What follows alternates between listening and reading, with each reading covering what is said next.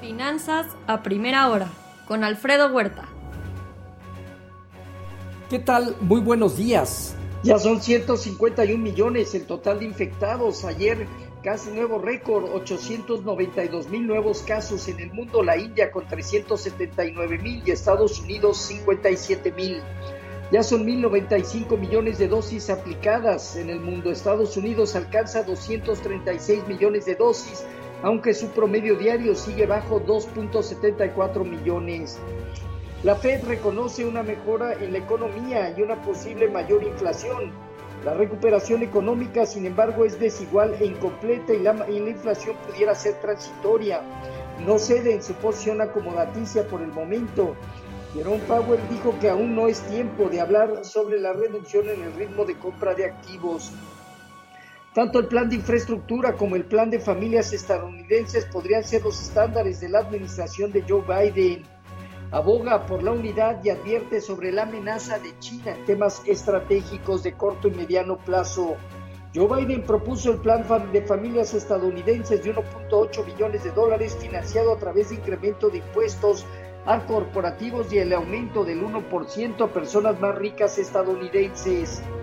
Incluye un billón de dólares en gastos de educación y cuidado infantil por 10 años, 800 mil millones de dólares en créditos fiscales, 200 mil millones de dólares en educación preescolar, 109 mil millones de dólares en colegios comunitarios.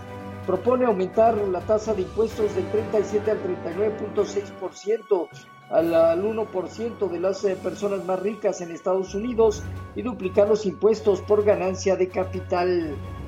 Asimismo, de acuerdo a la OMS, la amenaza de COVID sigue persistiendo en Europa. Representante comercial de Estados Unidos alista una reunión del TIMEC. Le preocupa el compromiso de México en el tratado comercial. Hoy en Asia Pacífico, sesgo ligeramente positivo, ganancias moderadas de Chile y Hong Kong. Japón no tuvo actividad.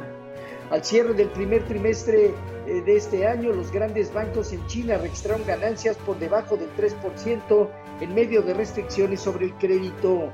En Europa, a excepción de Alemania, Francia, Italia, España y el Financial Times de Londres ganan un poco de terreno. En Alemania, los precios de importación al mes de abril se incrementaron fuerte al 6.9% anual.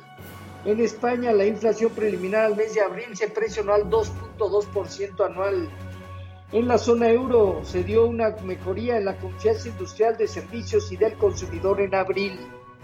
En cuanto al tema de divisas, hoy un índice de dólar que presenta movimientos estables. El euro arriba de 1.21 avanza 0.1%, al igual que la libra en 1.395. En materias primas, hoy el petróleo gana 1.3%, el WTI en 64.7 dólares, probando esta zona de 65 dólares. En metales, el oro en 1.776 dólares avanza 2 dólares y con ganancias del 1.3% la plata y 0.9% el cobre.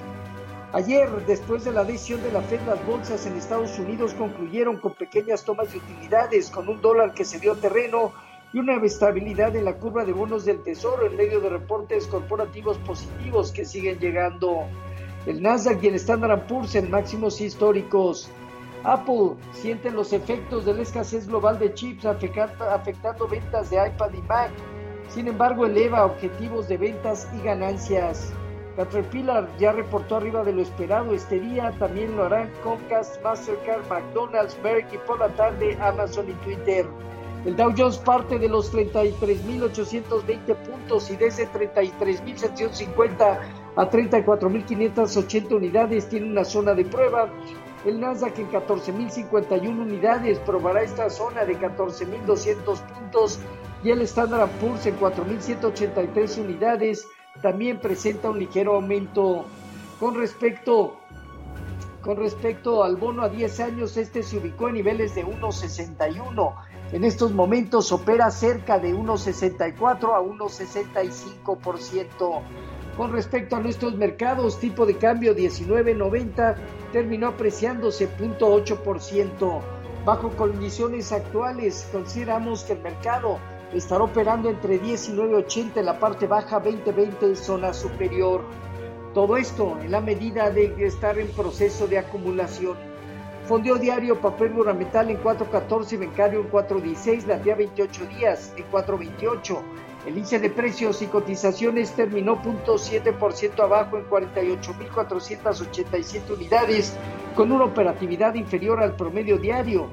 En medio ya de la llegada y conclusión el día de mañana de reportes corporativos al primer trimestre del año, el mercado accionario está aprobando niveles cercanos a 50 mil puntos como zona superior y en la parte baja, mientras se respete los 48 mil 150 puntos, la posibilidad de los 50 mil unidades está vigente.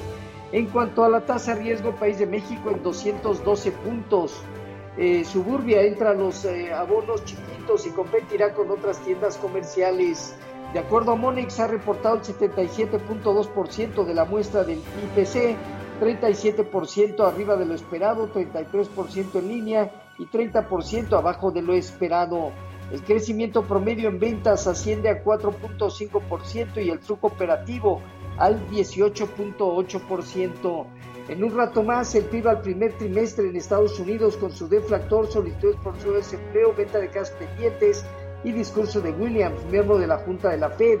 En México conoceremos el PIB al primer trimestre del año, que repetimos se estima menos 4.2% anual, y eh, eh, futuros presentando avances alrededor del 0.5 al 1%, Dow Jones Standard Poor's y Nasdaq, tipo de cambio 19.93 a la venta, cerca del 0.2% arriba.